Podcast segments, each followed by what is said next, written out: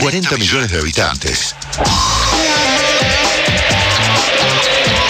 40 millones de opiniones de expertos y 40 millones de expertos en un país donde todos somos técnicos.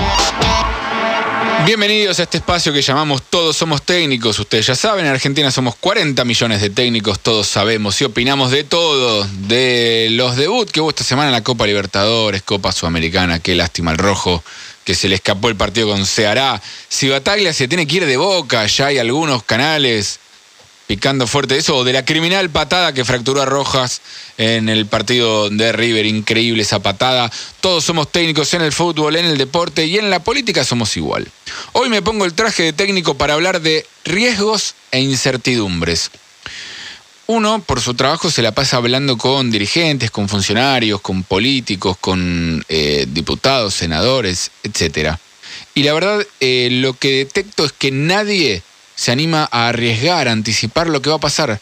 Todos miran el escenario con un nivel de dramatismo y de incertidumbre que realmente es angustiante. Cuando decís, pero vos, para vos, ¿qué va a pasar? La verdad no lo puedo saber.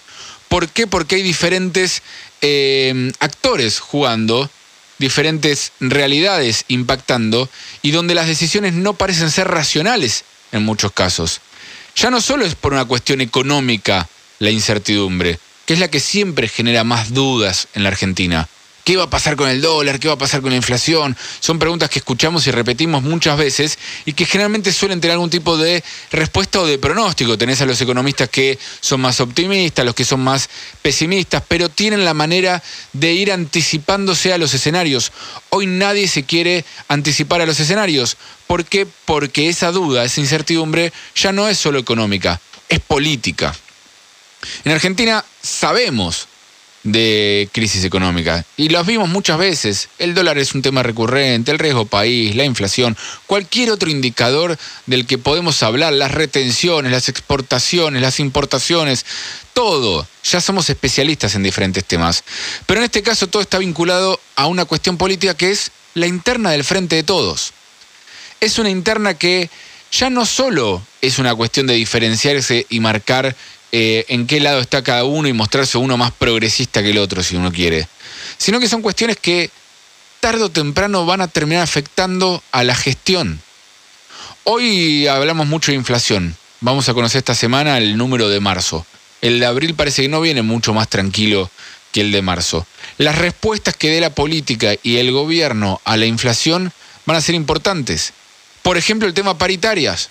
Ya se decidió adelantar eh, las paritarias que se van a negociar en, mayo, junio, saben bien que las paritarias no son siempre de enero a diciembre, sino que cada gremio tiene su paritaria anual de, desde cualquier mes del año. Bueno, las que sean en mitad de año ya quieren que empiecen a debatirlas ahora. Pero hay otros gremios más duros, más kirchneristas, que están planteando directamente no solamente adelantar paritarias, sino que el gobierno decrete eh, un aumento para todos que las empresas estén obligadas, como hizo Néstor en su momento, plena salida de la crisis de 2001. Están diciendo hay que hacer eso y hay una discusión fuerte ahí.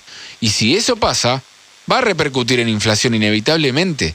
Son situaciones que una cosa está atada al otro. Entonces, esa crisis política va a repercutir en lo económico, también en el tema tarifario.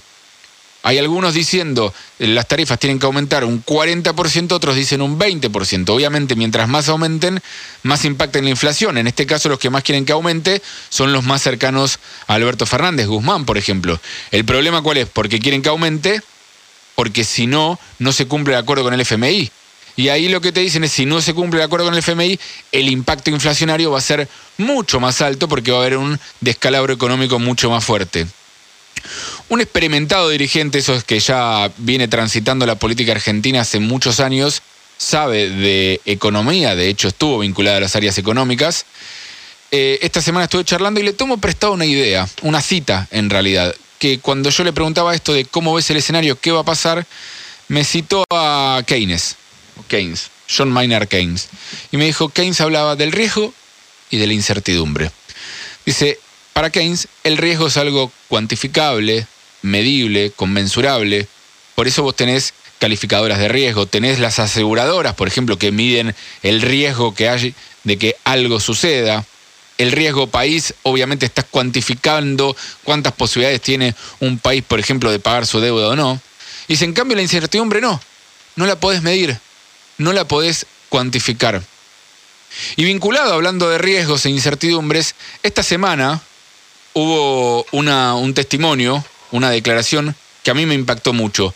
Gabriela Cerruti, en conferencia de prensa de todos los jueves, dijo esto. No, no hay ningún riesgo de hiperinflación. Muchas gracias. No hay ningún riesgo de hiperinflación. Yo lo escuché primero, más allá de que me parece un disparate, disparate que deberían saber todos. Es un curso cuando entras a ser funcionario público, no podés decir no a determinadas situaciones. No podés decir que no hay riesgo de hiperinflación, porque lo único que genera es un, ruido de todo lo contrario. No puedes decir no va a haber devaluación, porque lo que uno lo único que genera es un ruido en contrario. Lo saben muy bien los que hacen economía. Una vez que decís no, no vamos a devaluar, oh, y sabes que la gente está saliendo a, comprar dólares. Es, es de manual prácticamente. Pero más allá de eso, tampoco puede asignarle riesgo cero a la hiper. Porque todos los economistas cuando uno habla y pregunta te dicen, la verdad que una hiper no se puede anticipar. No se puede decir si va a haber una hiper o no. De hecho, recuerdo, hay un economista reconocido que hace unos días, cuando le preguntaron del tema en televisión, decía que en los meses previos a la hiperinflación de Alfonsín, los números mensuales no eran algo muy disparatado a lo que está sucediendo ahora. No era algo muy distinto. ¿Sí? Obviamente la inflación anual era mucho más alta, venías de una espiral mucho más alta de años de espiralización inflacionaria, pero los números no eran algo que decían, bueno, el mes que viene se viene la hiperinflación. Sucede, se da. Entonces, riesgo cero, no hay. ¿Estamos diciendo que se viene la hiper? No, por supuesto que no. No quiero generar eso. Pero sí estamos diciendo que para reducir el riesgo a la hiper, a los niveles más bajos posible, como querría Cerruti, no riesgo cero, que no hay ningún riesgo, dijo Cerruti, pero reducirlo al máximo posible, deberían pasar varias condiciones. En primer lugar, por ejemplo, que se cumpla el acuerdo con el FMI, porque si no se cumple el acuerdo con el FMI, va a haber mucho ruido en, en materias económicas, el dólar se va a disparar, eso se va a disparar en la inflación, no van a estar las cuentas con cierto equilibrio, es decir, es una condición, para mi entender, importante. El escenario contrario hace que haya un, descalabro y una incertidumbre en las cuentas públicas que va a hacer que se vengan escenarios que hoy para mí todavía son distantes. Hay muchos riesgos en la economía argentina. Riesgo inflacionario, riesgo de exportaciones, de escasez de, de importaciones, riesgos con el tema energético, pero sobre todas las cosas lo que impacta es la incertidumbre política. Por eso es condición sine qua non que las peleas en el oficialismo, que están poniendo en vilo a la política económica, se apaguen, se reduzcan. Así, la incertidumbre política y económica que genera derive solamente en un riesgo, algo que sea cuantificable, algo que sea administrable, pero sobre todo para evitar un mal mayor. Ese es mi planteo, porque todos somos técnicos.